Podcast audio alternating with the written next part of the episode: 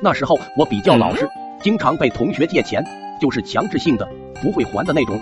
因为这个，我整个人就变得很内向了，不愿意多说话，也不愿意和别人交朋友，有啥事都喜欢憋着。那天上课，不知道吃了点啥，肚子有点疼，也不敢举手说要上厕所，一直忍到下课。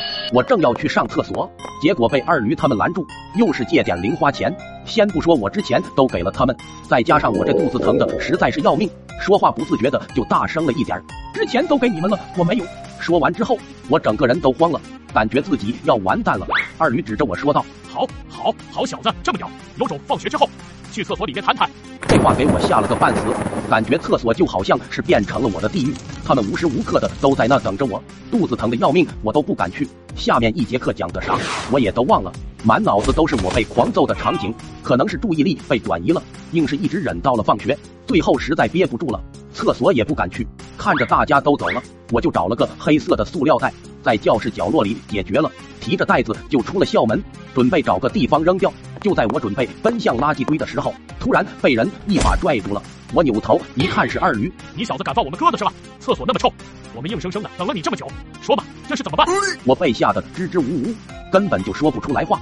就在这个时候，二驴看到了我手里的黑色塑料袋，这是啥？给哥几个看看。这我哪儿敢说是啥啊？用力的抓着袋子，宁死不屈。这这这个不行，这个真的不行。二驴一听我不给他，还以为是啥好东西呢。好小子，不给我们借钱，原来偷偷买成好吃的了。也正好，我们省得去买了。说完就来我手里抢，我是玩命的拽着。不过奈何他们的人多，我没抢过他们。二驴抢了过去，一脸的得意洋洋，和旁边的人说道：“老三，慢着他。”看我当着他的面吃他的零食，也算是给他长个教训。我是拼命的拦着，结果被他们死死的摁着。完事，二驴的手就伸进了袋子，先是一愣，他喵的什么玩意？拿出来一看，我操，屎屎屎！他整个人差点原地爆炸，立马就跑去洗手，跟着我的俩小弟也跟着跑了。